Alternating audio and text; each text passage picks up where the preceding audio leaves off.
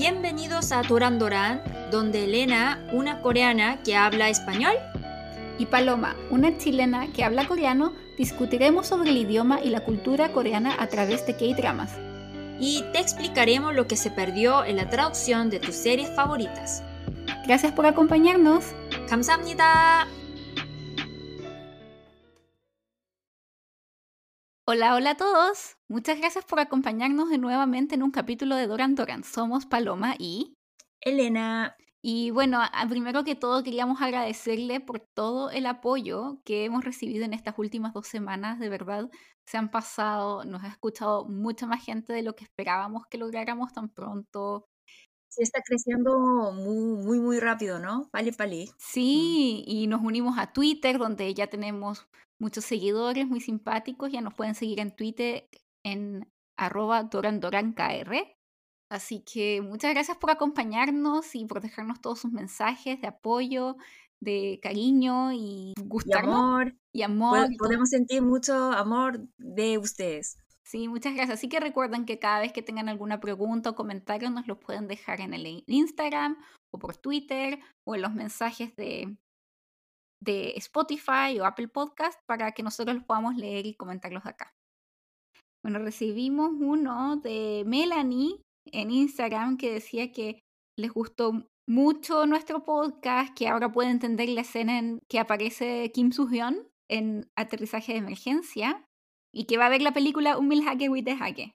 Mmm, qué bien. Eso, eso fue, fue como por qué empezamos eh, este podcast, ¿no? Sí, para que la gente pueda entender mejor el contexto de las series y aprendan también de cultura coreana, porque sabemos que hay mucho interés en la cultura coreana, que ha crecido mucho en los últimos años, pero mucha gente tal vez no sabe tanto o se confunde, o hay cosas que parecen que eh, son tal vez extrañas y queremos explicarles para que tal vez no es tan extraño si lo ven desde el punto de vista coreano. También Byung nos mandó un mensaje que dice aquí justamente estoy oyendo vuestro podcast sobre ese drama, lo hicieron muy interesante y creo que, la, que lo máximo que tu compañera sea, que tu compañera sea coreana de nacimiento y habla con mucha propiedad. La felicito. Es Nati de Venezuela. Ah, muchas gracias, que Chile me ayudó mucho para, para obtener esta habilidad. Eh, agradezco mucho a Chile, a mis amigos chilenos y sigo, sigo hablando bien con la ayuda de mis amigos. Sí, y también una amiga mía, tía Ivonne, en Instagram, dijo que le encanta la sección de, de el la palabra del día, las palabras del día. Dijo que le parece Ah, genial. Sí, sí, también como soy profesora de coreano quería explicar un poco sobre el idioma también, porque como en, en drama aparece muchas veces, pero como no sabemos, nunca sabemos el significado de esa palabra, porque nosotros hablamos muchas cosas, pero en, ahí como en el subtítulo sale una frase, ¿no? Entonces ustedes, claro, como quedan con duda eh, ¿qué, ¿qué ha pasado? ¿Cierto? Entonces, eso queríamos hacer explicando en esa sección la palabra de día. Mm. Bueno, muchas gracias entonces por sus comentarios y ahora vamos a pasar a, al- a lo que nos convoca el día de hoy, que es comentar la serie Cielo para dos, también conocida como Singles Inferno, o en coreano es Solo Jiuk. Sí, se llama Solo. Mm. Sí, Yo creo que ese título solamente puede aparecer en Corea, porque en Corea nosotros tenemos la idea que solamente la pareja eh, está, las parejas están felices y los solteros están tristes, ¿no? Nunca tenemos la idea si alguien dice, ah, está, es mejor estar sola que mala acompañada. Entonces va a pensar que es como una excusa barata de un soltero triste, ¿cierto? En Corea, por eso como yo creo que es un país de K-drama, porque nos gusta mucho el noviazgo, ¿cierto? Mm. sí, muchísimo. Se, se nota mucho cuando uno está en las calles o que todo el mundo te pregunte, hola, ¿de dónde eres? ¿Te gusta el kimchi? ¿Tienes novio? ¿Cuántos años tienes? ¿Cuántos años En tienes? cien- Tienes novio. Sí, en cinco minutos, ¿cierto? Sí, son las cosas más importantes que uno debe comentar. Y bueno, yo creo que ya deben de saber un poco de qué se trata Solo Jiok. Es un reality show que fue grabado en, O sea, fue grabado alrededor de julio-agosto del 2021, porque estaban en verano, pero fue transmitido por JTBC y Netflix entre el 18 de diciembre del 2021 y el 8 de enero del 2022, así que está nuevito, nuevito. Sí, comparando con los dos series que ya hemos tratado, ¿no? Sí, y fue uno de los programas que alcanzó al top 10 en Netflix en Estados Unidos cuando estuvo al aire. Se hizo muy popular y como bueno, deben saber, es un reality show donde un grupo de jóvenes bastante guapos y jovencitas también muy, muy guapas se encuentran en una isla supuestamente desierta y ese es el Chiok, o sea, el infierno. Y en esa, en esa isla se deben conocer y empezar a establecer relaciones para ver, o sea, la idea es que alguien salga con novio o con una relación de la isla después de nueve días de estar ahí. Y tienen la posibilidad durante esos ocho o nueve días que están en la isla de ir al cielo. Y el cielo Chongkuk o el paraíso. Es un hotel de cinco estrellas muy lujosa y van a la suite más cara del hotel, pero tan solo puede ser con la persona que también los guste de regreso, no tan solo quien te guste. Entonces esa es la idea principal del, del reality show.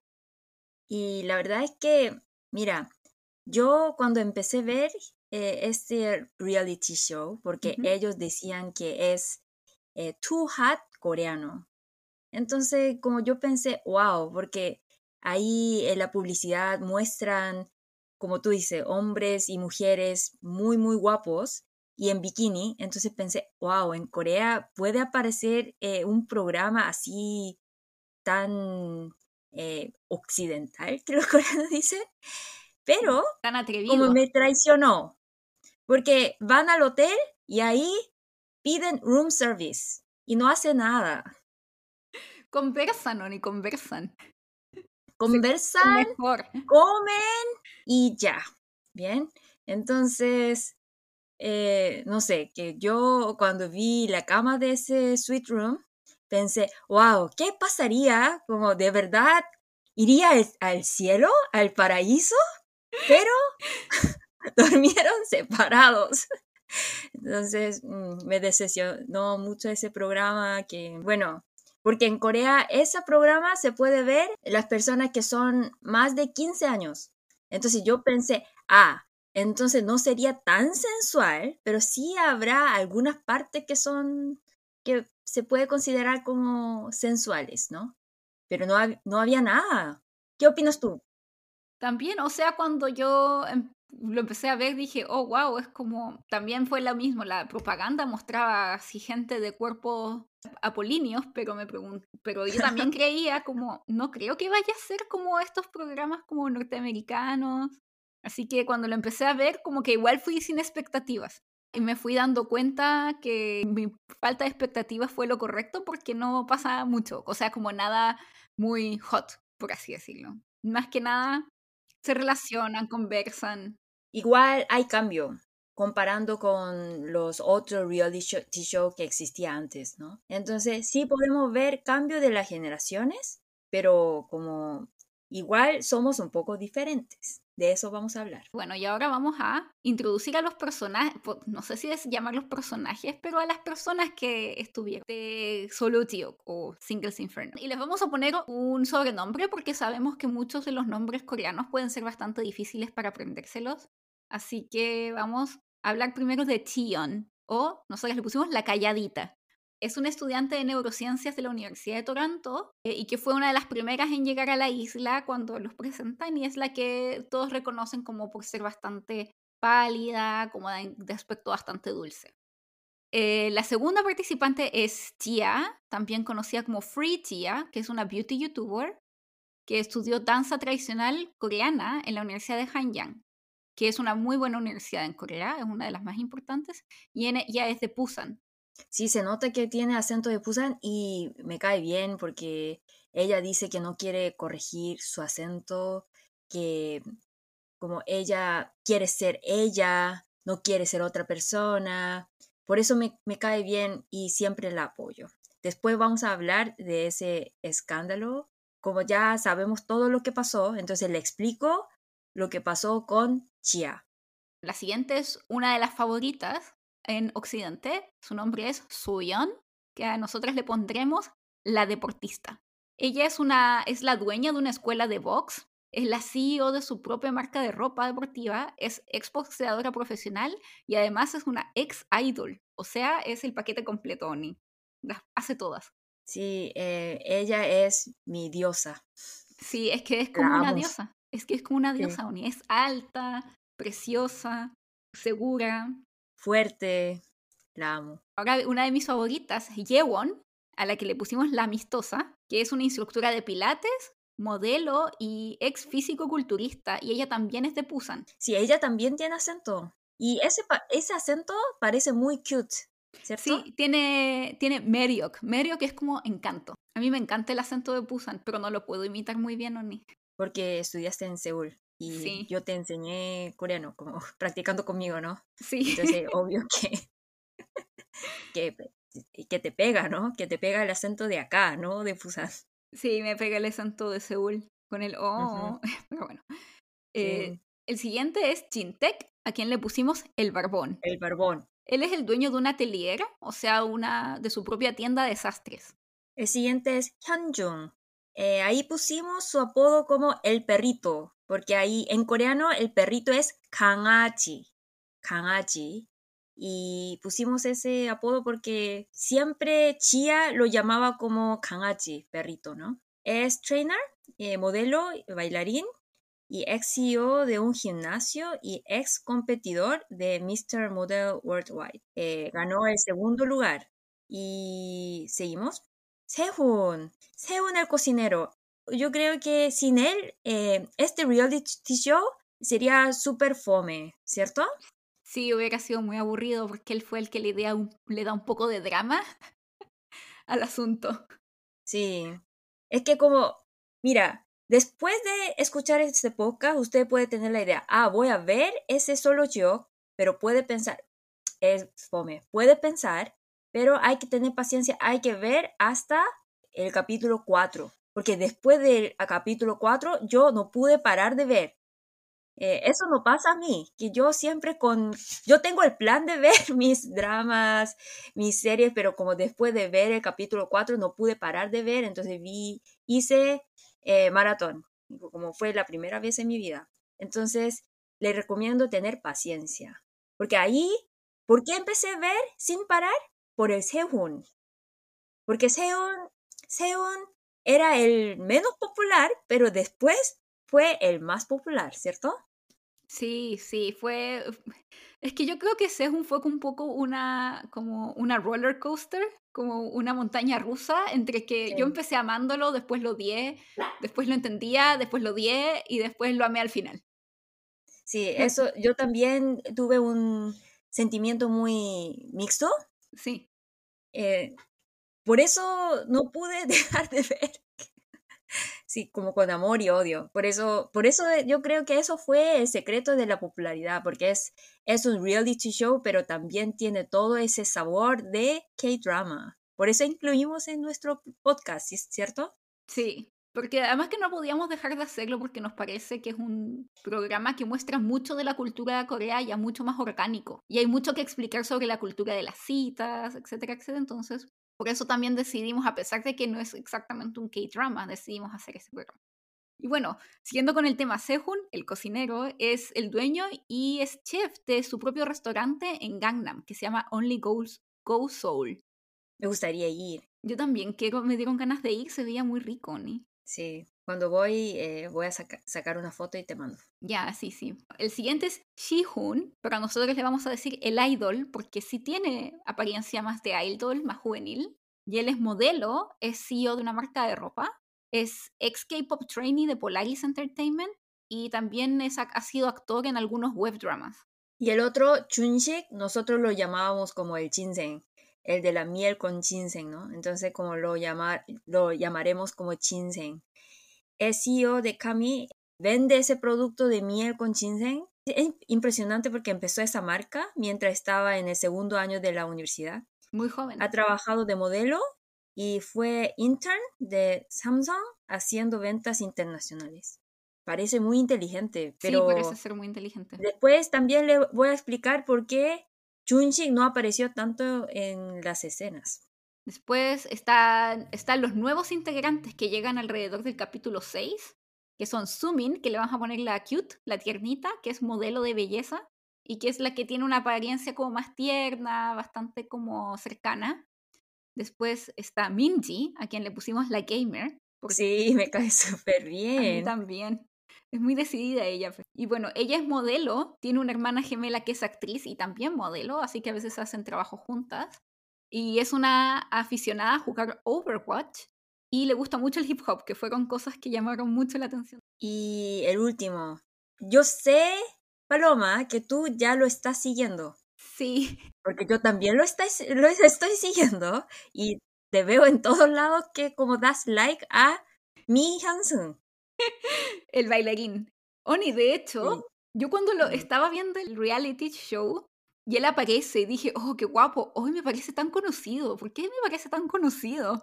Y es como, ¡ah! lo sigo en Instagram. Bueno, es un conocido bailarín de K-pop y ha hecho colaboraciones con Stray Kids, EXO, B2B, Taeyeon, un montón de personas, pero en especial con Sunmi. Y me pasaba que a veces veía las stages de Sunmi y en vez de mirar a Sunmi, lo miraba a él. Sí, es que, es que, sí. Sí, Es que yo, por eso les recomiendo ver hasta el final, porque ellos en, en el episodio 5 o 6 ahí aparece, ¿no? Entonces ahí aparece Hansen y por eso no pude dejar de ver, porque como solamente viendo su sonrisa me hace súper feliz. Sí, sí, él es, él es bastante guapo y tiene como esta apariencia muy de como chico malo, pero cuando uno habla con él es como una persona mucho más tierna y más callada y medio tímido, de hecho. Sí, su sonrisa, ¿no? Sí, es como tiernito. Sí, tiene tatuaje, moreno, musculoso, perfecto. Y bueno, y los otros personajes que podemos decir son los presentadores o comentadores de la serie que van apareciendo en algunos momentos a explicar o dar su opinión sobre el tema, que son Dae-hee, Cho Kyu- Kyu-hyun, que Kyu-hyun yo creo que lo deben conocer porque es un miembro de Super Junior, y Hong Jin-kyung. Sí, también como escuchando la charla de los presentadores fue una parte como, como a mí me gustó mucho escuchar eh, la charla entre ellos porque ahí pu- pude entender, también eh, pude compartir mis sentimientos con ellos. Mm, Me gustó Sí, mucho. a mí me gusta esta dinámica de que haya presentadores o comentadores, Oni, porque a mí me gusta la copucha, como decimos en Chile, el gossip. Entonces me Mm, gusta que haya... sí, Kawines, kawin, ¿no? exacto. Entonces me gusta que haya alguien en la televisión que también está cawineando o copucheando Sí, o compartiendo, el- haciendo el gossip conmigo. Entonces aprecio eso de los programas coreanos. sí, porque eso es, eso es muy reality. Yo considero eso, porque por ejemplo, eh, Paloma, digamos que tú estabas saliendo con un chico súper malo. Entonces las amigas siempre hablan de eso, Sí, sí. ¿cierto? Es igual que la realidad. En, en Corea es más, porque nosotros en Corea muchas veces hablamos muy indirecto, por eso en Corea está muy desarrollado esos kawines. El gossip, sí. Entonces, esa parte es muy reality, yo creo. Que siempre hablamos de los novios, de las novias, de amigos.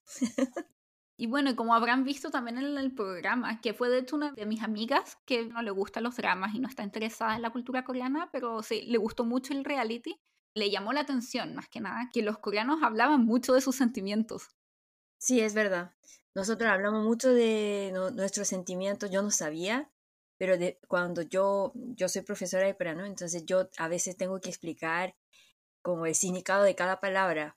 Y en Corea, ¿cómo, cómo se dice sounada? Sounada es como eh, lástima, sopsopada, eh, un poco diferente, pero igual.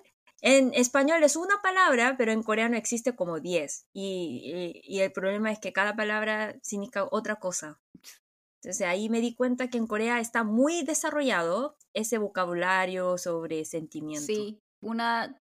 Yo creo que también haber vivido en Corea, Corea a mí también me ayudó mucho más a hablar más de mis sentimientos, porque es, es bastante común, o sea, incluso a veces uno habla con personas que tal vez no son tan cercanas, pero de esas personas te van a contar un poco de cómo se sienten respecto a algo y es algo que los sentimientos se aceptan bastante bien. De hecho, eso me llamaba la atención que tal vez en Latinoamérica me pasaba que muchas veces se aceptan mucho los sentimientos más positivos, como estar feliz, estar alegre por algo, mientras que en Corea veía que uno podía decir más abiertamente, por ejemplo, estoy cansado, estoy triste, o como esto ha sido duro para mí. Melancólica. Sí, estoy melancólica, incluso con gente tal vez no más cercana, y la gente lo recibe bastante bien y está dispuesta a escucharte. Entonces, como, por eso, como la, el idioma te ayuda a expresarte. Sí, eh, a veces siento que los latinos son más abiertos, pero a veces siento que los coreanos en algunos casos son más abiertos de ese sentido. Nosotros como podemos compartir nuestro sentimiento a las personas, como tú dices, a las personas que no sean tan cercanos, puedes hablar. Y eso no, no es algo raro acá en Corea. Por eso en Corea nosotros como... Eso es malo, que nosotros como consideramos un poco como loco si tú tienes una terapeuta. En Corea lo considera mal porque es una persona que no sabe, eh, no tiene amigos. O sea, por un lado creo que igual se ha abierto más en los últimos años a más a la terapia y a las enfermedades mentales, pero respecto como ya como el counseling, igual creo que entiendo porque en Corea uno siempre está buscando consejo con otras personas y uno tiene mucha más apertura para decir lo que le pasa y como explicaba antes, no tan solo las cosas buenas que te pasan, sino que particularmente las cosas malas que te pasan. Y eh, uno se siente escuchado, o sea, a mí me pasaba que a veces comentaba que me sentía un poco triste o algo y sentía que la gente o mis amigos o compañeros del laboratorio a veces que ni siquiera eran tan cercanos conmigo estaban muy abiertos a escucharme y me decían ya conversemos, te escucho, explícame. Y los coreanos saben escuchar muy bien, no son muy buenos para juzgar, sino que te escuchan. Ajá. Y lo he visto que, porque yo también trabajé en jardines infantiles, etcétera, etcétera, o como niñera, y que se los inculcan desde pequeños a, a escuchar al otro no tan solo como decirles lo que tú piensas, sino que realmente escucharlo y empatizar con el otro. Sí, eh, eso pasó mucho, por ejemplo, cuando estaba trabajando en la empresa. Aunque no era muy amiga mía, las compañeras siempre estaban como, tenía esa actitud de escucharme. Por eso yo creo que nosotros como tenemos tanto vocabulario y también la cultura de expresar el sentimiento. Sí, bueno, y ahora hablando un poco más de Solo Tiok, Singles Inferno, gran parte de por qué gustó tanto a audiencias internacionales este reality show fue porque, por eso mismo, porque todo es mucho más calmado y como más relatable, como más cercano, porque creo que se hace muy bien esto de mostrar lo que la gente siente en este tipo de situaciones, más que tal vez mostrar eh, como en, en programas norteamericanos, en donde uno tal vez no se puede como sentir muy reflejado o sentir que, ah, eso me podría pasar a mí. Sí, eso yo pensé porque en reality show de Estados Unidos son divertidos, pero siempre aparecen personas súper raras, como locos, que yo nunca, como, divertido, pero como nunca me puedo identificar. Exactamente, es como, siempre es gente que es más conflictiva para hacer drama, entonces el gente que no toma las mejores decisiones, están generalmente curados y están generalmente haciendo conflicto, mientras que en Solo Tiok o Singles Inferno te mostraban mucho más como lo que yo creo que mucha gente se sintió relacionado con, o sea, cómo puedes lidiar que, por ejemplo, a mí y a mis amigos nos guste la misma persona, o, y, y, tratan, y tratar de todas formas mantener la relación, o qué pasa si es que me gustan o me atraen dos personas, o qué pasa si es que no me gusta. Es como igual que la realidad. Exactamente. Porque, por ejemplo, digamos, esas cosas pasan mucho en la realidad. Por ejemplo, como yo y mi amiga ama al mismo chico. Eso pasa, ¿no? Pero como en la realidad nunca agarra el pelo y pelea, da una cachetada, eso no pasa en la realidad, ¿cierto? Porque como somos amigas. Entonces ahí, como a mí me gustó mucho viendo ese show, que ahí aparece amor, pero también existe amistad. Claro que existe competencia, pero también ellos como para no, como se esfuerzan mucho para no dañar la amistad que tienen entre ellos. Eso fue la parte más bonito de, de bonita de ese show. Sí, de hecho creo que lo que más me gustó más que incluso que las parejas que pues, podrían haber formado y todo, a mí me gustaron mucho la relación de amistad que todos formaron y me da mucha alegría ver, por ejemplo, ahora en Instagram que a veces salen todos juntos y se sacan fotos y que siguen siendo amigos y eso es como lo que, lo que más me llegó a mi corazón, el poder de la amistad. Además que también es como, ya vieron, no es muy hot, no hay nada muy pervertido como en otros reality shows de este tipo. Tampoco, como decíamos, no peleaban, es todo mucho más calmado y el drama es mucho más drama interno o mucho más como dramas más reales. Sí, eh, pero al mismo tiempo yo confieso que me decepcionó cuando lo vi, porque vi el primer capítulo y no pasaba nada, segundo capítulo tampoco, entonces eh, me mentieron porque dijeron que era como too hot coreano, pero como no es nada, no es nada sensual, no hay drama, me decepcionó, pero después de ver varios, ahí, oh, amé. Oh, bueno, hay gente que me comentó también en, en el Twitter, comentó que le pareció, le llamaba la atención, pero tal vez porque esta persona era de México, que eran muchos más reservados para expresar sus sentimientos. A mí no me pareció tan extraño porque, bueno, soy chilena y los chilenos somos como más reservados o más callados, como más retraídos al expresar nuestros sentimientos cuando alguien te gusta. Sabemos que los mexicanos son mucho más apasionados, pero eso también les llamó la atención. Mm, puede ser como la diferencia como de diferencia cultura, que serán más cuidadosos al expresar sus sentimientos, que yo lo entiendo, porque creo que los coreanos tienen mucho esto, Oni, de que no quieren ser pudam. Pudam es como una carga. Entonces no quieren como mm. que tus sentimientos o lo que a ti te pasa vaya a afectar, como vaya a ser una carga para el otro. Sí, es muy importante esa idea de pudam. Pudam 가지시 마세요. Eso decimos mucho entre coreanos, ¿cierto? Eso significa como no que no sea una carga para ti. Entonces se, se nota mucho en Solo Gio cuando se trataban de expresar sentimientos o se trataban de hablar de lo que les pasaba, de que eran muy cuidadosos de tratar de no incomodar al otro, pero a la vez ser honestos con los que les pasaba. Sí, al final eh, amé mucho ese reality. Y también la parte más que me llama atención es la regla es no decir la edad ni la profesión. Esa es la razón por qué odiaba todo tipo de ese reality show de Corea. Porque en Corea, antes sí siempre había ese programa de amor, por ejemplo, Uri 결혼했어요, eh, nos casamos, y otro era como Jack, que Jack significa pareja, entonces eso era un programa de que sale mucho soltero y buscan pareja, pero siempre los chicos, como salían, los chicos que salían ahí, eh, no eran muy guapos, pero tenían trabajo súper bueno, por ejemplo, uno doctor, el otro como abogado y las chicas como modelos. Entonces, ¿qué mensaje quiere dar ese programa?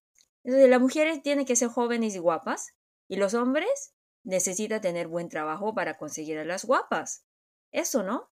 Entonces, como me molestaba y también como pude ver que los hombres siempre quería evitar a las mayores, siempre busca a las chicas. Entonces, viendo ese programa me, me hacía tener más rabia, porque como hay un mensaje claro que quiere dar ese programa, pero acá solamente quiere ver como es una competencia de Berok nomás, ¿no? Sí. No, nada, nada que ver el trabajo ni la edad, por eso me gustó. Sí, porque como dice una la competencia de Merrick, como competencia de encanto o, de, del el charm que cada personaje tiene. Además que también se puede ver que en, en solo Gio Connie como que todos los chicos y las chicas son guapos y son todos como exitosos. O sea, no hay nadie ahí que tenga un trabajo muy promedio. Ajá. Y también, por ejemplo, la deportista. La deportista era mayor que el barbón. Sí. Y ellos terminaron siendo pareja, ¿no? Eh, y ese barbón, por eso es, bueno, en Corea es muy difícil encontrar un barbón. Por eso lo, como los presentadores hablaban mucho de su apariencia, no es algo para, para hacer burla. Bueno, yo les digo que los coreanos eh, son indirectos excepto cuando hablamos de la apariencia, ¿cierto? Me da mucha vergüenza que los coreanos, nosotros, al hablar de la apariencia somos súper directos, demasiado. Por ejemplo, oye, te veo muy cansada. Oh, oye, estás gorda o ¿por qué no comes? Estás flaco. Como es algo muy normal en Corea. Y Soyan es como guapa. Entonces, como primero habló mucho de, de chin, del barbón por, por la barba, porque los coreanos en general no tienen barba, no tienen mucho pelo.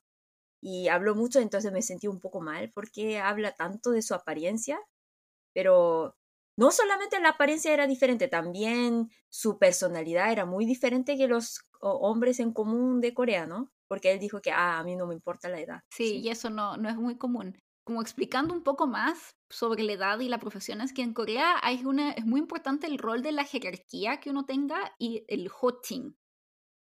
¿Qué es esto del hoting? Es como cuál es el rol que cada persona tiene en la sociedad. Entonces, por eso existen palabras que ya deben como ser como oni, que es como hermana mayor de una mujer, o opa, que es como hermano mayor para una mujer, nuna, hyung, sonbennim, hupe, eh, palabras para decir como mi superior, mi o la persona que está debajo mío, porque están muy marcados debido al confusionismo el rol que cada persona tiene.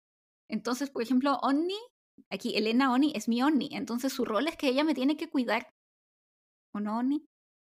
Sí, eh, la sociedad me obliga a cuidar a Paloma por ser Sony. Y yo como su Tongsen, como su hermana menor, tengo que hacerle caso cuando me reta. Ajá. Sí. Sí, pero... Entonces, es algo así. Eh, entonces aquí, eh, por eso esa parte que, ah, la regla es no decir la edad ni la profesión, es la, como ahí podemos ver el gran cambio de la sociedad, porque, bueno, todavía por el idioma, porque en el idioma la jerarquía es súper importante, pero ahora, bueno, yo viviendo en Corea siento que ahora no es importante tanto, no es tan importante. Porque, por ejemplo, en Corea mal es muy importante, ¿no? Como cuando tú empezaste a estudiar coreano, tú eh, aprendiste en coreano existe mal y mal como eh, formal, sí, informal. Como el habla, mal es como el habla más formal y el mal es el habla más informal. Y uno sí puede hablar en informal, por ejemplo, yo con mi Oni hablamos en mal, en informal. Pero de todas formas está la, esto, Oni, de la cultura que de cierta forma igual, igual yo siento que tú me cuidas, por ejemplo. Lo siento más cuando hablamos en mm. coreano que cuando hablamos en español. Ajá, sí. Sí, prefiero hablar en español por eso, porque tengo mucha tarea. Y es, es importante saber la edad de alguien, incluso para saber cómo vas a hablar con ellos. Sí, porque para saber tu rol. Para saber tu rol y cómo los tienes que tratar. Entonces, por ejemplo, cuando conozco a cualquier persona que no sea coreano, nunca se me ocurre preguntarles la edad. Pero cuando conozco a un coreano y empiezo a hablar con ellos, lo primero que quiero saber es como que tengo que saber la edad, tengo que saber la edad. Para llamarlo en un hochin correcto, ¿no? Sí, para saber si los voy a llamar como Oni, o si les voy a decir como Zombe, o si les tengo que hablar en, en Chondemal, en habla formal, o si puedo tal vez de como ya hablar con ellos más informalmente. Ajá. Pero como le digo, la sociedad cambia porque ahora, por ejemplo, cuando yo estaba en el colegio, ahí enseñaba mucho el Chondemal, como el honorífico. Pero dice que hoy en día no enseña tanto. ¿Por qué? La sociedad está siendo muy, mucho más como igualitaria comparando con antes. Entonces, sí, el, el, el, show refleja la realidad. Eso veo. Un ejemplo de esto, Oni, es que, por ejemplo, mi amiga Jennifer, mm. ¿te acuerdas de ella? Bueno, ella, mi amiga, es, es una colombiana que vivía en Corea, ahora no vive en Corea, pero estaba viviendo hace poco en Corea con su marido que es norteamericano y tuvieron una hija que nació en Corea que habla coreano, español e inglés. Sí, increíble. Y ahora ella está viviendo en Estados Unidos y dice que se le ha hecho muy difícil a la niña acostumbrarse un poco porque en Corea estaba muy acostumbrada a que si iban al parque iba a llegar a ellos una niña mayor y le iba a decir como, ah, yo soy su Oni, así que yo la cuido. Y se la llevaba y la llevaba a integrarle al grupo de niños y jugaban y las niñas mayores se encargaban de que se integrara y cuidarla. Pero ahora que están en Estados Unidos, como que eso no pasa. Sí, que nosotros, sí, todo en grupo. Todo en grupo y como que los mayores ayudaban a que te integraras y te cuidaban, mientras que en Estados Unidos ella tiene que ir solita a ver si quieren jugar con ella y, se le ha hecho un poco más difícil, pero ya se ha ido acostumbrando. Ah, ya. Entonces, por eso una de las razones que en este programa también no quieren decirle edad ni el de profesión, porque también la profesión puede determinar cómo te tratan, como en la jerarquía esto no significa que vayan a ser como irrespetuosos o no, pero sí es irrespetuoso tratar a alguien, por ejemplo, que está mayor a ti como con un uso del lenguaje incorrecto. Entonces es la idea para que todos sean más iguales. Entonces que no se vean diferentes o que no se sean tan atraídos porque, por ejemplo, lo que pasó con Soyeon, ni que ella quería a alguien mayor y estaba buscando un opa. Sí, al principio. Eh, y también se sentía muy como insegura cuando estaba con Chinten, ¿no? Que el barbón, ¿cierto? la deportista, este, yo, yo vi que ella, después de saber la edad del barbón, eh, la deportista se sintió muy insegura, y porque no es muy común en Corea, y yo creo que eso hizo sentir mal al barbón y él buscó a la calladita, ¿no? Y ahí ella se sintió que lo quería mucho, entonces ahí confesó. Entonces esa drama también fue muy bonito, ¿no? Yo amé esa historia. Y a mí también me gustó. Y además por eso también ella seguramente al principio se vio, se vio atraída por el cocinero, porque el cocinero tiene esta sensación de que da como de ser mayor, como estar a cargo de las cosas. Sí, como tiene la cara del mayor. Y tiene la cara del mayor a pesar de que era menor. Entonces por eso tal vez ella al principio se acercó a él. Sí, yo creo que sí.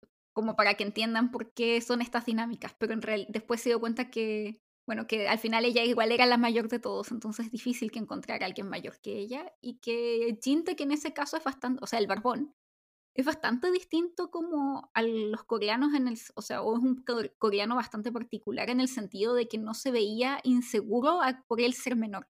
Sí, como, como muy occidental, digamos, como los coreanos dicen, muy occidental. Sí, y de hecho lo que también nos gustó de este reality es que también se ven a las mujeres, como tú decías, Oni, como mucho más activas. No tanto como en, en el rol, como hablábamos el otro día con Oni, como que en la televisión siempre va un poco más atrás de cómo realmente la sociedad va avanzando. Entonces muchos programas de televisión aún muestran o quieren poner a la mujer como más sumisa o como más que ella tiene que ser la que recibe el cariño y tiene que ser como cortejada, mientras que en la vida real nosotras veíamos, Oni, que es bastante común para las coreanas ellas hacer kubek. Kubek es como declararse, mm. la confesión, y que ellas fueran y le dijeran a alguien, ¿sabes qué? Tú me gustas, salgamos. No es para nada tan extraño.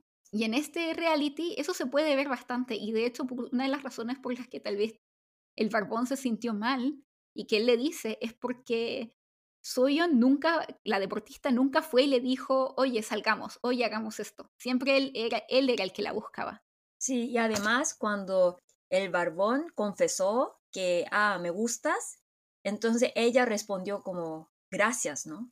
Entonces le molestó mucho eso, que cómo puede decir gracias, que como la respuesta correcta, claro, la respuesta clara que es, ah, a mí también, ¿no? Por eso yo creo que fue a buscar a la calladita, porque la calladita ahí como pude ver que ella por lo menos intentó, bueno, es muy coreano, intentó sentar al lado del barbón, intentó hablar mucho con el barbón, entonces ahí es, él, él sentía que ella como sí muestra interés, ¿no? Entonces ahí yo creo que la deportista se dio cuenta que, ah, yo por ser insegura no pude mostrar tanto como mi interés y no tampoco me di cuenta que como me gustaba tanto él. Entonces ahí ella se puso muy activa, ¿no?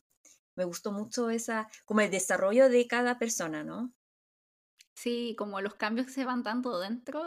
En nueve días, ¿no? Como, en nueve días aprendiendo o relacionándose distinto, es increíble.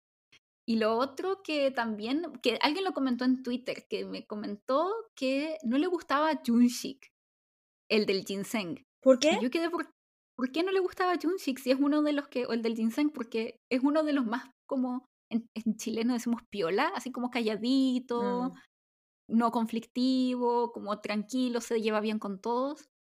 Y es porque dijo que le había molestado cuando eh, cuando, cuando Sumin llegó y el Sumin le dijo, la, la cute, la, la tiernita, le dijo opa.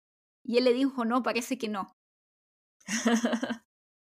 sí. Pero, y como que tal vez caí, se, si uno tal vez es extranjero, lo entiende como, ah, le está diciendo que ella es más vieja. Pero no es necesariamente eso, sino que es el hecho del, como lo que decíamos del hooting, del tratar de distinguir correctamente cuál es la edad de cada uno para que no haya malentendidos. Porque es muy...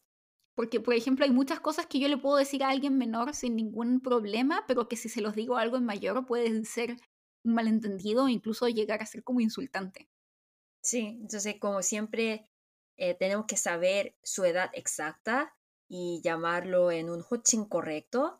Por eso, y yo también pienso en eso, que decir, ah, opa, ningo atende como creo que yo no soy opa, eso no es como insultarla, para insultarla, para, para como saber si de verdad es así, ¿no? Es, e-, es muy importante la edad. Yo me acuerdo que en algún momento estaba con un amigo del lab y él me decía Nuna, y yo es como, no me digas Nuna.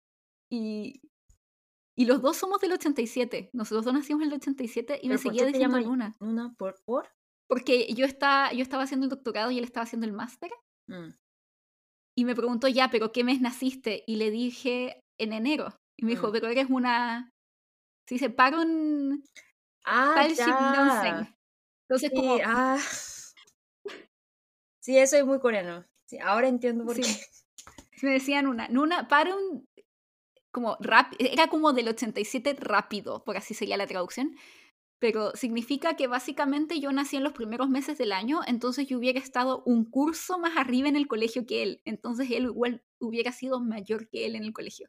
Sí, y, y eso no, eh, import- lo importante es ese. Eso, ese hoching no decides tú. Ese hoching, tú para no romper la armonía de la sociedad, tienes que seguir cómo decidió la sociedad. Tiene que seguir la regla de la sociedad, ¿entiendes? Entonces, en general, los coreanos, cuando, digamos, aunque sea de la misma edad y la generación es importante, es diferente, entonces nosotros respetamos más eh, la experiencia. Entonces, en este caso, para mostrarte como ese respeto, te llama Duna y eso es muy común. Y él no puede decir, "O- oye, aunque seamos del mismo, eh, como somos de la misma edad, te, te llamaré como ya. Eso nos pasa en Corea. No, no pasa, pero yo como que le insistí, no me digas Nuna, porque para mí era raro también porque a veces sentía que ese, como conmigo, se comportaba un poco como un opa, siempre me compraba cosas y invitaba, y yo también, también, él Eso es otra cosa porque es hombre. porque es hombre, sí. Y Mm. también, bueno, y siempre igual me pedía consejo como Nuna, pero como que sentía que igual eran, o ni había dos meses de diferencia. ¿Dos meses? en dos o tres meses porque él ¿Está estaba de cumpleaños en abril, abril y yo en enero, Ya. como cuatro meses, pero Sí, es algo como, Sí. por ejemplo, en BTS, Jin y Suga tiene tres meses de diferencia. Y siempre tiene que llamar Jin como Hyun. Bueno, como porque nosotros, cada, cada persona tiene su rol. Y no queremos como cambiar ese rol que nos puso esa sociedad, ¿no? Por eso. Sí, pero, pero ahí como que se convenció de que en verdad me podía tratar como igual. Pero igual siento que a pesar de que no me dijeran una, me, me trataba como Nuna, pues en el sentido de que me decía, oye, te puedo preguntar cosas o me pedía consejo y yo lo aconsejaba y cosas. Pero bueno. Bueno, otra de las cosas, Oni, que llamó también mucho la atención de la gente en general y que a mucha gente le molestó, Oni, fue lo de la piel, los comentarios sobre la piel blanca o que muchos de los chicos dijeron, a mí me gustan los, las mujeres de piel blanca. Hayan Pibu, nosotros decimos. Hayan Pibu, sí, como Mm. piel blanca, pero el problema es que hay, hay dos confusiones en ese sentido. Hay gente que piensa que tal vez es racismo, cuando no es así, y también que hay una mala traducción de la palabra hayata, que, o hayan, que es blanco, pero no es necesariamente blanco. Entonces, Oni, ¿nos puedes comentar un poco de por qué no es racismo el que a alguien le guste la piel blanca en Corea? Es que ese Hayan Pibu no significa como piel de una persona blanca. Piel blanca no significa solamente piel blanca. Puede ser piel blanca, pero más, yo creo que significa más piel sin mancha. Y claro que en Corea siempre prefería a las personas que tenía piel sin mancha, porque eso significa que esa persona es de clase alta, que no tenía, no, no necesita trabajar fuera.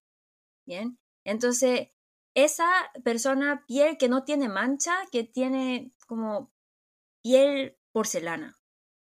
Sí, como de piel como bien cuidada. Y, y como hay evidencia, porque por ejemplo, hay, hay libros que hablan de la belleza. Bien. Entonces, en un libro de Sheila, Sheila es uno de los países que es un país que eh, fundó en el año 57 antes de Cristo. Y ahí ya dice que las mujeres bonitas tienen piel sin mancha. Hayan Pibu. Sí, Shilla es uno de los tres reinos que eran parte de la península coreana y que después se unificaron para hacer lo que se, hoy en día es Corea. Incluso en esa época se consideraba hermosa la piel como sin manchas y como más como porcelana, se- como diría Oni. Ajá. Y eso, ¿por qué no tiene que ver con racismo? Porque Corea siempre ha sido una sola raza, por así decirlo. Bueno, Corea siempre ha sido un país de una sola raza, entonces no tiene que ver con racismo porque no es una diferencia racial, no es como por ejemplo los blancos son mejores que la gente de piel oscura, no, ellos para ellos el tener la piel más blanca es tan simple como decir, ah, qué bonita tu piel que es tan blanca o tan limpia, como tan porcelana, sin manchas, es tan bonita como decir como qué bonito tu pelo liso. O qué bonito que tienes, no sé, las pestañas largas. Es como una característica más física y que no tiene que ver con tu raza o con algo más profundo que eso. Exacto. Y ya esa descripción de piel sin mancha aparece en los libros de Sheila, que es del año 57 antes de Cristo. Y cuando llegó los blancos a Corea, en el año... O sea, los europeos. Sí, los europeos, europeos de Corea. Eh, el, primero, el primer europeo que llegó a Corea fue Hamel, eh, un holandés, y él llegó en el año 1653. Entonces, como no tiene nada que ver con el racismo, y además, entonces si nosotros digamos que nosotros amamos a los europeos, nosotros tenemos que como dar muy bienvenida a ese Hamel, a ese holandés, pero no fue así, porque él, eh, pobre Hamel, pobre Hamel. Sí, pobre Hamel. Le, les cuento esa triste historia de ese señor Hamel, el holandés, porque él llegó a Corea y siempre quería regresar a su país y siempre intentó escapar, pero los coreanos no lo dejaron porque él tenía mucho talento. Entonces, eh, como viviendo aquí como esclavo, escribió un libro el libro se llama La historia del naufragio del veloro Sperwer. En ese libro, él dice que a los coreanos nos miraron como si, nosotros fuéramos un monstruo. Es muy distinta la visión que se tiene, por ejemplo, de en Latinoamérica, de cuando llegaron, o sea, cuando los españoles o los europeos llegaron a Latinoamérica, las personas indígenas de, de Latinoamérica dijeron como, oh, wow, estas personas son como dioses. Como que llegaron y... Pues, pensábamos que eran monstruos. Monstruos. Cuando llegaron a Corea, los primeros como europeos fue como, estos son monstruos. Y de hecho lo iban a ver como casi que si fuera un animal para ver si realmente tomaba agua por la nariz. Como un elefante. Porque para los coreanos como los, eh, los europeos tenían, para los coreanos, los europeos tenían nariz demasiado grande para nosotros. Entonces como para confirmar si es verdad o no ese rumor, venían para verlos, ¿no? Qué chistoso, pero muy triste ese señor Hamel. Sí. Mm. Y en esa época, bueno, era, ustedes saben que Corea era conocido, era conocido como el reino ermitaño. Entonces, en esa época era muy difícil que cualquier extranjero pudiera llegar a Corea. Y si una vez, llegaba, una vez llegado a Corea, y en este caso Hamel que naufragó en Corea, una vez que entraban ya no podían salir en esa historia como que llega Hamel, el rey lo ve, dice como, oh, ok, te tienes que quedar a vivir acá, puedes vivir tu vida como tú quieras, pero no puedes salir. Y cántame canciones de tu país. y el resto... Pobre Hamel. Y, pobre Hamel. Y el resto lo consideraban casi como un monstruo, como un ser extraño, como muy que llamaba mucho la atención. Pero estuvo viviendo como 20 años en Corea hasta que pudo escapar, ¿no? Ajá. Y también como lo admiro mucho porque sufriendo en Corea, él dejó, escribió ese libro, entonces nosotros como los coreanos hicimos muy malas cosas a él, pero gracias a él nosotros podemos saber cómo, es, cómo nosotros vivíamos en esa época, ¿no? Eh, le agradezco mucho, pero sí, muy triste esa historia. Así que, y también porque hay mucha gente que tal vez escuché o he visto que creen que si van a Corea y si son más morenos, la gente los va a discriminar. No los van a discriminar, porque para los coreanos, los extranjeros somos todos wekukin, somos todos extranjeros. Pero no porque tengas la piel de un color o de otro, la gente va a creer que eres mejor o peor. Exacto. Allá es tan solo como es como una característica más, es como decir como, ay, qué lindo los ojos azules que tienes, o qué lindo tu pelo crespo, o como para nosotros en Latinoamérica sería. Es una característica más que tiene que ver más con el cuidado de la piel. Por otro lado, es tan solo una característica que consideran bella generalmente los coreanos, porque yo escuché, Oni, que como los coreanos tienen menos dimensiones en la cara, si es que se ven, están más morenos, no se ven también como si fueran más blancos o más pálidos porque se nota más dimensionalidad. Mientras que algunas personas que pueden ser coreanas que sí se pueden ver igual bien morenas, como es el caso de Soyeon, que es morena, pero como tiene una estructura facial un poco distinta, se ve preciosa. Ajá, es que ahí podemos ver como el, el programa muestra el cambio de la sociedad. Por ejemplo, como ya no importa la edad, ya, ya no importa tanto la profesión, y también como hay, hay chicas que chicas y chicos muy bronceados, ¿no? Entonces, y que se considera guapo. Ajá. Entonces, como no, no es importante el color, ya. Solamente es importante el medio, el encanto. El encanto que tengan, sí. Y si es que alguien dice, ah, a mí me gusta la piel blanca, es tan simple como que diga, ah, a mí me gustan las niñas de pelo largo. Ajá, como que si alguien dice, ay, quiero tener piel blanca, eso no significa, ah, yo quiero ser europea, quiere decir que, ah, yo quiero eliminar la mancha que está en mi cara. Solamente eso. Exactamente, eso. Así que no, no es mucho más complejo que eso. Y, y, como vieron, por ejemplo, ahora en Corea también se aprecia mucho la piel bronceada porque se considera como más, como que tiene más merioc también, como tiene más encanto. Sí, más sexy. Eso, y bueno, como siguiendo también con un tema parecido y que hemos comentado un poco en este eh, reality, también se pueden ver no tan solo algunos de los estereotipos de lo que sería la mujer ideal o lo que tradicionalmente se ha considerado la mujer ideal en Corea, pero también cómo ha cambiado ese estereotipo y cómo ahora es mucho más abierto a incluir otro tipo de mujeres. Pero, Oni, yo creo que en este caso, como la persona que tal vez representaría un poco más los estereotipos de la mujer más tradicional en Corea, tal vez sería Chiyon, la callada. Sí, sí.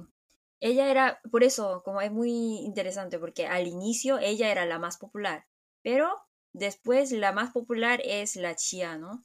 Chia no es la chica tradicional, como claro que tiene como apariencia muy como hermosa, pero muchos dicen que su carácter es un encanto. Sí, es muy distinto a lo que sería más tradicional, como decía Oni, porque la mujer como que se considera como, como el ideal de tradicional de mujer coreana sería como mucho más reservada, como más tierna, de apariencia más como angelical y que también tenga que ser muy inteligente que es en el caso de Chillon, que es alguien que estudia neurociencias, que es una de las mejores universidades. De todas formas, la mujer coreana, de acuerdo a los estándares, tiene que ser inteligente. Sí. Como educada.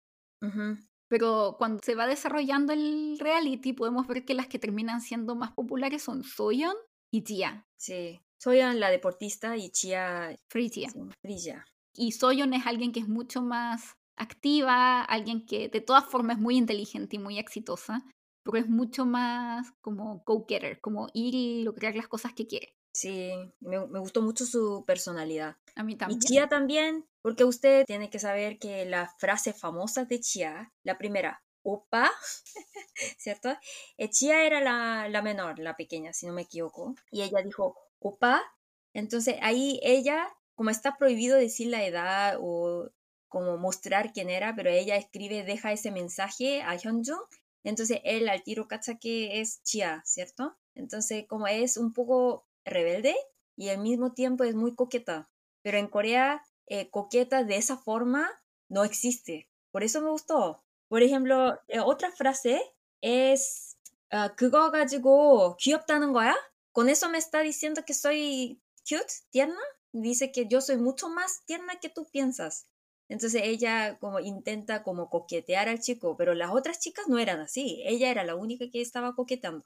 Y la otra frase era, 나에게 찾아와줘, búscame.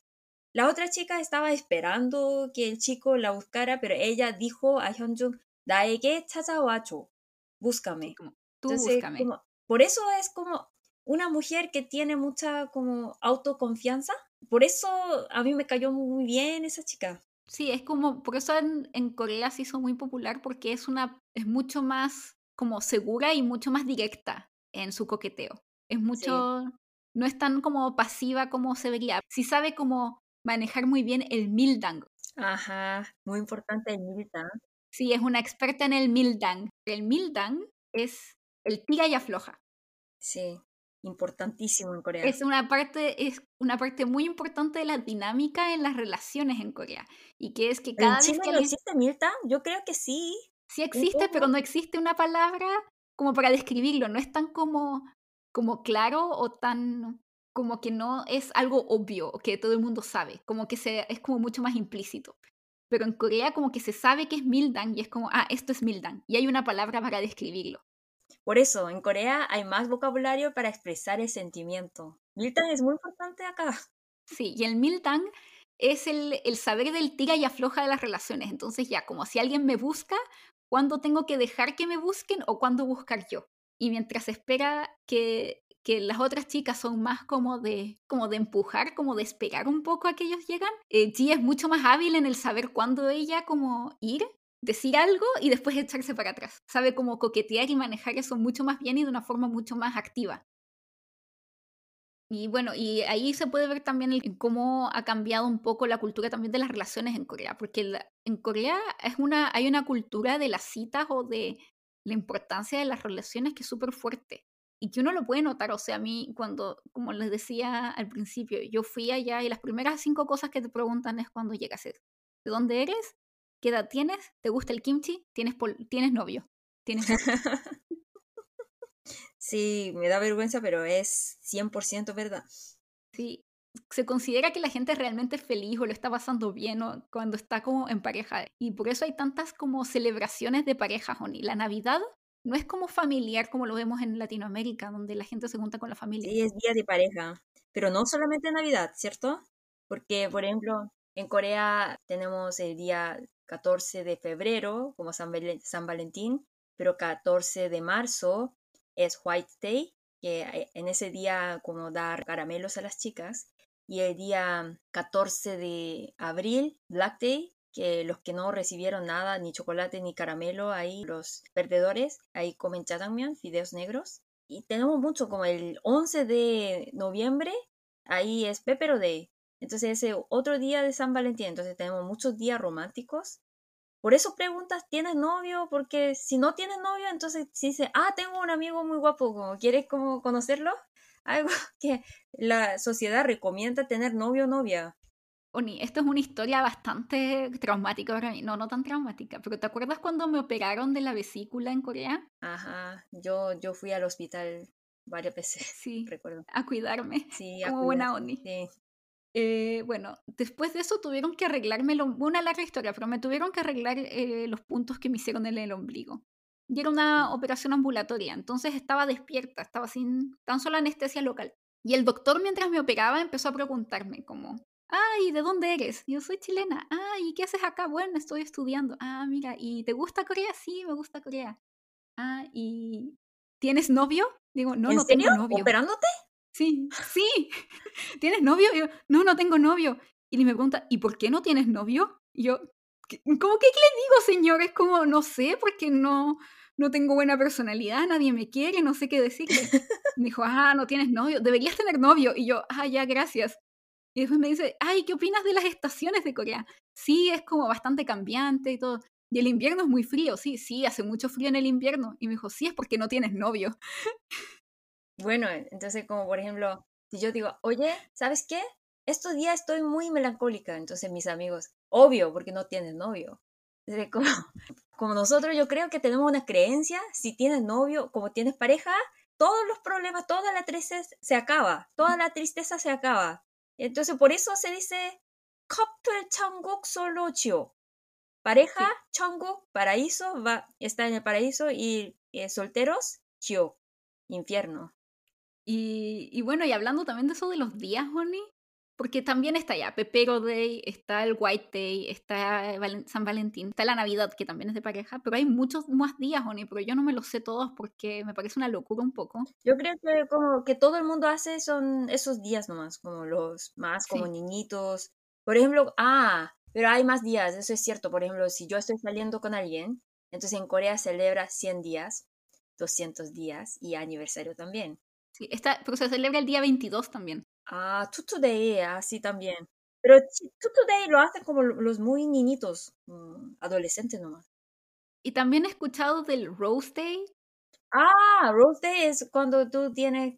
Pero eso como yo creo que no va a pasar en América Latina, porque cuando ya tenemos, cuando tengamos 20 años, entonces 20, años en Corea significa muchas cosas. 20 años, edad coreana. Entonces 20 años eh, sería en Chile 18 años. Entonces, 20 años eh, en, edad coreana ya significa que tú eres adulto o adulta. Entonces ahí, como ya tenemos toda la libertad, ¿cierto? Podemos beber, podemos tener novios. Entonces ahí te, como el chico te regala una rosa y perfume y te besa. Eh, besa como ustedes ven en drama, como un piquito. Eso. Sí, hay muchos días así. Es muy duro estar en pareja en Corea, yo creo, es mucho trabajo. Sí, hay que saber toda esa cultura. Y, también, bueno, otras cosas interesantes de la, de la cultura de citas, por ejemplo, son cosas como el soqueting. ¿O ni qué es el soqueting? Soqueting es eh, cita ciega. Pero no es tan solo como cita ciega, como que uno conoce a alguien por internet o algo así, ¿no? Así entre personas. Generalmente es un amigo te presenta a otro amigo. Ajá. Como siempre es a través de gente que conoces. O por ejemplo, mi amiga tiene un amigo que está soltera y mi amigo está soltero, entonces hacemos que se junten. Eso, eso es sogeting. Sí, y así mucha gente conoce a sus novios en Corea a través de sogeting. Es bastante, bastante común. Sí, esa es la forma más común en Corea. Porque, por ejemplo, como los coreanos en general no buscan gente por internet y tampoco tenemos fiesta, entonces, ¿cómo conocemos? Eh, ¿cómo, ¿Cómo conseguimos novios, novias? Entonces, ahí eh, por sogeting. Y meeting ya no es muy común. Meeting es como meeting de inglés, pero como en Corea significa meeting como cita ciega, pero en grupo. Eso no es común. Es, es un poco como solo chiuk. Como que un grupo de amigos, por ejemplo, son cuatro hombres, deciden, y uno de ellos conoce a una chica y le dice a la chica, trae a otras cuatro mujeres y somos ocho y nos juntamos todos y así podemos como juntarnos todos y ver quién se gusta con quién y conocernos. Antiguamente era más común y también es más común, yo creo, ni como entre la gente más joven, como en la gente que está en la universidad, como en sus 20. Ah, sí, como porque meeting es algo entre facultad, ¿no? Ah, nosotros tenemos meeting con la facultad de derecho, algo así. Entonces, ahí nosotros vamos en grupo. En general, porque hay facultades, por ejemplo, como digamos, facultad de diseño. Entonces, obviamente ahí hay más chicas, ¿no? Pero por ejemplo hay facultad como de ingeniería, ahí hay más chicos, ¿no? Entonces en general ahí eh, es muy chistoso porque hay cuadepio como el presidente de cada facultad, entonces ellos tienen la responsabilidad de hacer feliz a los, de, a los compañeros de la facultad, ¿no? Entonces ellos organizan ese meeting. Muy chistoso. Sí. Están los que ya son como, no me acuerdo, se llama Son Boda. Eh, son, son es sogeting, es como sogeting, pero la persona que presenta es papás o familia. Entonces ahí son es para casarse. Sí, es como ya más dirigido, no tan solo a salir y como polelear y tener novios, sino como ya para casarte y se, generalmente se hace cuando ya son mayores. Sí, como para un matrimonio express, ¿sabes? Después de salir tres veces con esa persona se casan. Sí, eh, uno de mis profesores hizo eso, pero lo hizo por una compañía, porque si no lo saben, en Corea hay compañías de son. Tú vas a una empresa y das tus datos, también mencionas los datos de más o menos lo que estás buscando, y ahí buscan gente que, que pueda como llevarse bien contigo para que las conozcas, y así se casan. Sí. Eh, la cultura de matrimonio de verdad es muy diferente, ¿no? Sí, sí. Y, y bueno, ahora también un poco más en lo profundo, en lo cual es la cultura de las citas en Corea, hay una cosa, Oni, que también llamó mucho la atención de muchas personas y es con el personaje que comentábamos que pasábamos del amor al odio, con Sehun, que, es el cocinero, y que en muchas ocasiones yo vi en comentarios de post, en Reddit, en otras partes, que incluso mucha gente decían como, ay, él es casi como que un psicópata, o mira qué insistente, que... No, ¿en serio? Sí, porque era como lo encontraban como acosador, que insistía mucho con la callada, con Chillon, cuando la cultura en Corea es súper distinta en ese aspecto y que se espera que los hombres insistan un poco más. Sí, porque en Corea muchas veces no, no es no. Eso es diferente, porque como yo también, por ejemplo, viví en Chile, pero como mis papás son coreanos y yo viví más tiempo en Corea, entonces yo también a veces, como yo, ah, yo quiero decir sí, pero sin querer digo no. Entonces, él no es psicópata porque en Corea muchas chicas, por la cultura, tienen que decir que no. Para hacer ese, como podría ser algo de Milton también. Sí, es como eso exactamente, es como de Milton, porque de hecho con algunas amigas conversábamos antiguamente y que de hecho yo también me acostumbré a eso, es que uno tiene igual un poco que esperar y ver si es que el hombre realmente está seguro de que le gusta si no es tan solo tal vez por un capricho o algo así. Entonces, si es que, por ejemplo, tú no muestras tanto interés al principio y ellos dejan de buscarte, se entiende como, ah, ya, no estaba realmente interesado o era tan solo amistoso. Entonces, por eso uno tiene que un poco esperar un poco y ver como realmente las intenciones del hombre para estar segura de lo que quiere. Entonces, por eso los hombres tienen a insistir un poco más, pero eso no significa que sean como acosadores. O sea, también hay un límite. ¿En Chile no pasa, por ejemplo? Creo que no tanto, la gente es un poco igual a pesar de que somos más reservados, pero si es que alguien te gusta, eres un poco más directo y tal vez insistirás una o dos veces, pero ya más de eso no. Mm. Oh, me sorprendo porque lo que hace Seo no es algo raro, raro en Corea, como normal acá. Sí, de hecho en algún momento yo le comentaba a amigas, oye, ¿por qué no saliste con él? Y, o ¿por qué no, no vas y le dices tú que quieres salir? Y dice, sí, pero ¿cómo me decían cómo voy a estar segura yo si es que yo realmente le gusto? Si es que no espero a que él tal vez me invite, el primero. Y era como también para asegurarse de como qué tan confiable es él. Si es que no se va a ir con, como lo que mucha gente esperaba de Sehun, como que no se va a ir con otra en algún momento. Y tan solo le gusta la primera que como a que accedió a salir con él. Entonces, por eso incluso el, el final se considera como admirable porque Sehun, a pesar de que tenía todas las posibilidades, insistió hasta el final y esperó y esperó hasta sí, que... como eh, eh, parece una persona como verdadera, como su sentimiento no era falso, ¿no? Yo como coreana lo entendí así, pero... Sí, o sea, a mí en algún momento me pareció un poco que, como ya como chilena, como capricho y que casi que estaba como, que me daban como ganas de agarrarlo de los hombros y sacudirle y decirle como, no te pesca, no te, no está interesado en ti, busca otra. Pero también como vemos al final, no es tan solo que fuera como así, sino que él realmente quería demostrar como su interés hasta el final, pero tampoco, y lo que le dice a Chillon a la callada al final cuando está en el hotel, no es que quiera yo esperar algo de ti, sino que yo tan solo te quería mostrar como lo que a mí me pasa y como darte a conocer mi punto de vista, pero no sin que, lo decíamos al principio, sin pudam, sin que sea una carga para ti. Entonces tú no tienes por qué gustarme de vuelta. Tan solo yo te quería mostrar que yo, tú me gustas.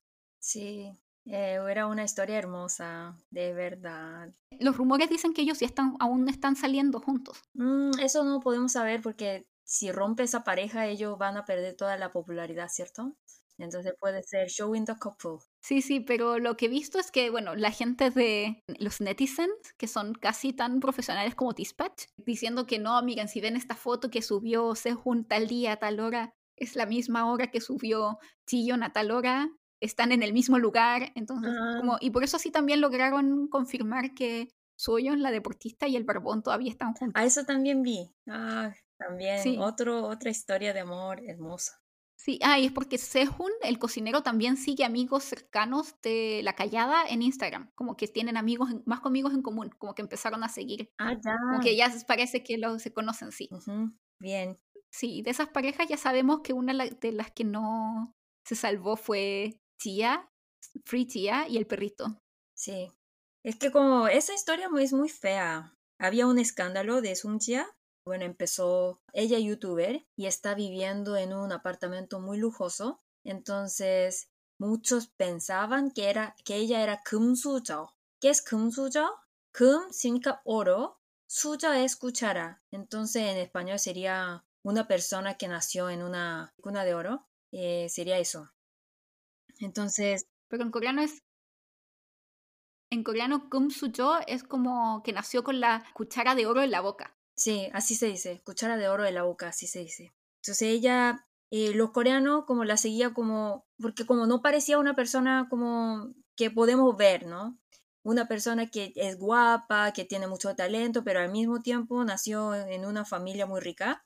Entonces muchos seguidores después como que ella tenía alguna ropa de marca falsa, por eso pensó que todo lo que ella estaba mostrando en YouTube era falso. Entonces, como en Chile se dice, la fularon. Funaron. Y resultó que ahí en Dispatch, otra vez, Dispatch, yo odio Dispatch, pero esta vez como lo, lo que, lo quiero apoyar, porque Dispatch hizo toda la prueba de, de su, su, ropa que llevó en YouTube, en el programa, y solamente 8 de 500 ítems era falso.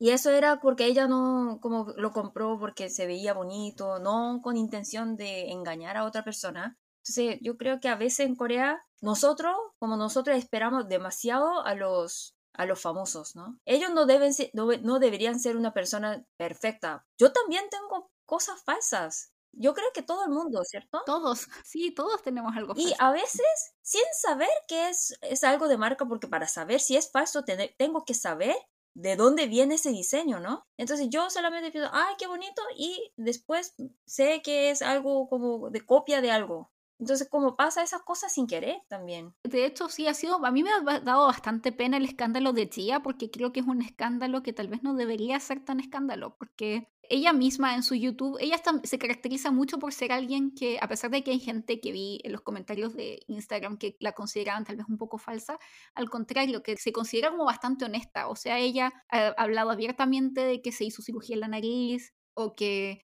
eh, no está muy interesada en las relaciones o que realmente tampoco está interesada en arreglar su acento de Pusan porque ella es así y como alguien que tiene mucha confianza en sí misma. Y en sus videos de YouTube o en los antiguos, ella confesó dijo que uno, que ella no nació como Kum Suyo, que ella no era millonaria, que ella nunca le faltó nada, pero tampoco era tan millonaria como la gente creía que además que ella sí tenía cosas de marca, pero tenía muchas más cosas que no eran de marca y que sí ella tenía algunas cosas que eran falsas o réplicas. Y ahora que se trate, la traten de funar o cancelar porque 8, 8 de 500 cosas son falsas y que a ella tan solo les gustó porque son bonitas me parece un poco exagerado, cuando también hay que considerar que es una niña de 24 años y que está en YouTube es muy cruel porque de hecho le han tratado de sacar como inventar rumores del papá, de que el papá casi que tiene un prostíbulo.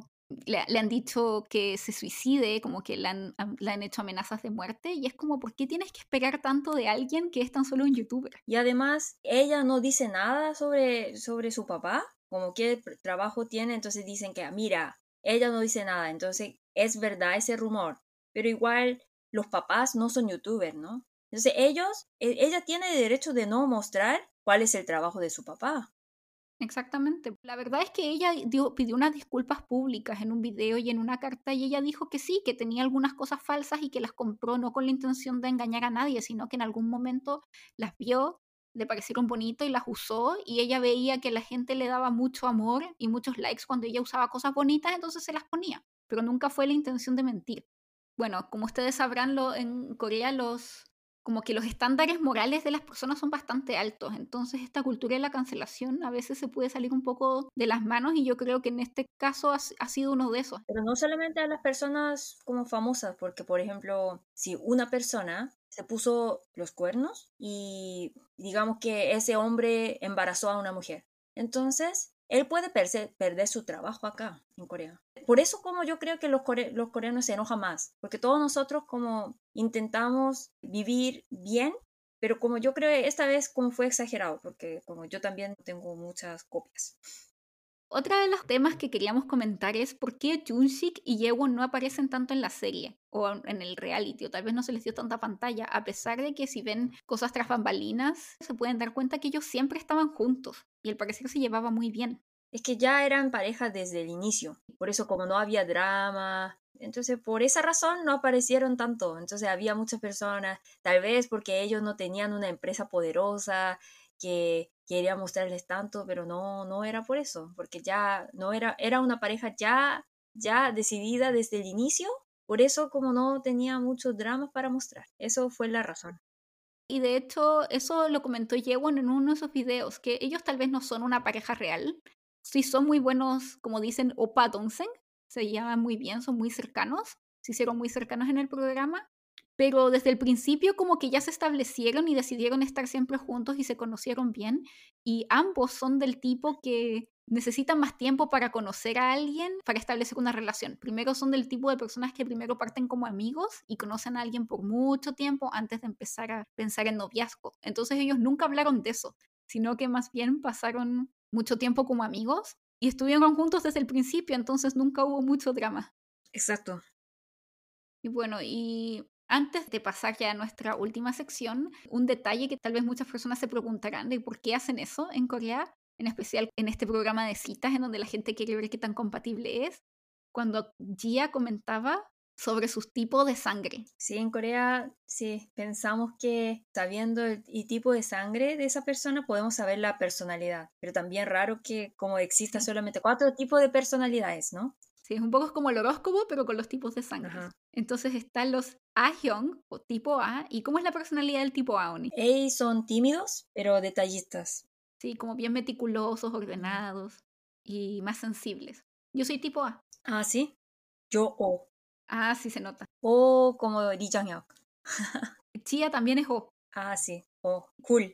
El tipo O, sí, son como los cool. Son más extrovertidos, más seguros de sí mismos, como más competitivos. Son como el alma de la fiesta generalmente. Sí. Y B son infieles, dicen, egoístas. Como creídos, como arrogantes un poco, pero muy inteligentes, eso sí. Y AB son locos. Sí, dicen que son locos, que tienen personalidad doble. Son como impredecibles, que un día pueden ser A y el otro día pueden ser B. Sí, exacto. Bueno, y ahora pasaremos a una de nuestras secciones favoritas, las palabras de hoy. Uneretano. Palabra número uno. Somtada. Somtada. Some. Some es inglés, de something. Entonces, es algo como antes de tener ese título de somos novios. Entonces, hay algo, ¿cómo se dice? ¿Existe esa expresión en Chile? Creo que no. Es, no, no hay. ¿Andar? Tal vez como andar, pero es un poco más sutil que eso. Porque some tada no, no hay algo como de comportamiento, No. de andar, ¿no? No, Esto, puro sentimiento, es muy importante que como yo estoy hablando mucho con ese chico, entonces somos tada. Sí, como que estamos en algo un poco, pero no hay nada Sí, oficial. estamos en algo, pero e- estamos en algo, entonces como en si fuera América Latina, entonces, ah, se besaron. Entonces en Corea, no, claro que no, porque estamos, estamos en algo no significa besarse en Corea, solamente de sentimiento. Exactamente, y tampoco es como en el andar, como en, decimos en Chile, no es como que haya algo como que ya estamos saliendo para conocernos, ¿no? El somtata es cuando estás, como dice Donny, como el sentimiento, como que te gusta, te interesa a alguien y hablas mucho con esa persona y tú te das cuenta que esa persona también está interesada en ti, pero todavía no hay nada seguro ni concreto. Ajá, entonces ahí cuando es, está en ese nivel de some, entonces ahí hay Biltang, todo eso. En el caso de Solo Tío, ¿quiénes estaban como en somtata? Por ejemplo, el barbón con la deportista desde el principio. Si eso podría ser some tada y Sí. después ellos son los que sí podría ser algo como real, ¿no? Porque después se acostaron en la misma cama. o que fue un escándalo, un escandaloso en Corea. Sí. Solamente durmieron en la misma cama y besó en la mejilla. Eso fue como la parte más jugosa de todo el show. Eh, pero esa, ahí en esa parte ya no hay son, porque ya hay algo más concreto, ya, está, ya durmieron juntos, ya se besaron, pero todo lo de antes, por ejemplo, las primeras veces que se juntaron era Sí, son. es muy importante. Porque para usted eso también es andar, pero en Corea, en Corea no. Porque ya ahí hay un comportamiento. Y ese some es de sentimiento. Palabra número dos. Hunnam. Hunnam. Otra vez, Hunnam. Hunnam es abreviatura de Hununan Namja. Entonces, Hununan Namja significa un hombre que es guapo, pero no muy guapo, y es simpático al mismo tiempo. La personalidad es muy importante esta vez. Guapo y simpático. Eso es Hunnam. Por ejemplo, yo creo que en la serie, en Solo Tío, que el que podría haber sido un Hunnam es Sehun. Sí, porque Sehun nadie podría decir que Seun sea un guapo guapo, ¿no? Un guapísimo, no, no se puede decir así. Pero es medio guapo, pero al mismo tiempo es el cocinero, ¿no? Siempre cocina. Entonces, obvio, es muy simpático. Sí. Él es el típico Hunnam Sí, para el nosotros. Hunnam, más que alguien que tú digas, oh, qué guapo, es alguien que cuando lo conoces y lo ves, tiene como cierta calidez o te hace sentir como cómoda en tu corazoncito. Como que algo, algo te atrae, pero es más como su personalidad, como más como, como alguien que es más cálido y que se destaca más por eso que por su belleza. Esto es importante, la personalidad. Así que en Corea últimamente creo que está más de moda, más que el chico guapo, está más de moda como el Hunnam. No, yo no creo. Que siempre el chunjal, el guapísimo, es, es el más, el que más gana la popularidad. Ah, ok. Es que tal vez Pero yo... como Hunnam es algo como, como una defensa a los que no son tan guapos. Ah, ok. ¿Sería? Tal vez. A mí me gustan más los Hunnam. Pero si sea de verdad Hunnam, porque tiene que ser medio guapo. Sí, como que igual tiene que ser, no tiene que ser feo, tiene que igual tener cierto encanto, pero se destaca más por, por su calidez. También se puede usar con las mujeres, se puede decir hunño. Sí, Hunño. Hunño es mujer que es media guapa y simpática. Sí, como que lo que más destaca es su, su calidez. Palabra número 3. 존잘. 존잘. 존잘 es eh, abreviatura de 존나 잘생겼다. Es un poco slang, pero significa guapísimo. pero no solamente guapísimo, eh, guapísimo y sobresaliente. El full package, eso es chonjal. Como el paquete completo. Sí, paquete completo. Entonces, si uno es como inteligente, guapo, simpático, tiene todo, entonces nosotros decimos chunjal. Entonces, aquí podemos ver chunjal en, esa, en ese show, podemos ver chunjal y Hunnam, los dos. Mm. ¿Quién crees que sería el chunjal en Singles Infernoni? Bueno, como el guapísimo para mí es el bailarín. Sí, a mí también. Como que es simpático, como que se lleva bien con todos y además es guapísimo. Ajá. Mm, y tiene buen cuerpo también. Mm. Palabra número cuatro. Egyo. Egyo. Paloma, la verdad es que para mí explicar qué es el ello es muy difícil porque yo vivo en esta cultura y hay varios tipos de ello en Corea. Es como muy difícil explicar en una frase. Ok, yo voy a explicar entonces. El ello es como... Es bastante difícil explicar incluso cuando eres extranjero. El ello es eh, la ternura, pero es una ternura que se actúa. Es el hacerte el tierno o hacerte la tierna es para mostrar como cierto encanto. Es para que gustarle, no sé si necesariamente gustarle al otro, pero mostrar que estás como, como, como que, no quiero decir que mostrar cierta sumisión, pero sí mostrar como, como cierto encanto para que el otro le den ganas como de protegerse. ¿Podría ser eso, Oni? De protegerte. Sí, entonces en general, ello es de los jóvenes, que si una persona que tiene más de 25 años, se porta con mucho ello, entonces parece una persona subnormal. Entonces, sí, solamente los idols o los jóvenes lo hacen. Los hombres también tienen mucho ello. Sí, pero yo creo ni que creo que gente mayor sí puede mostrar ello, pero es distinto. No es ese ello como del cantar canciones como niñitos o como hacer como mucha vocecita o cosas así, pero sí creo que se puede mostrar ellos, ellos siendo mayor, pero sin que sea como cringe sí es que tiene que ser un poco con menos tono de ello. El ello también es una habilidad, Oni. Como que yo creo que hay gente que puede hacer muy bien ello y otra gente que le sale como, como cringe. Ajá. Yo, yo soy la segunda.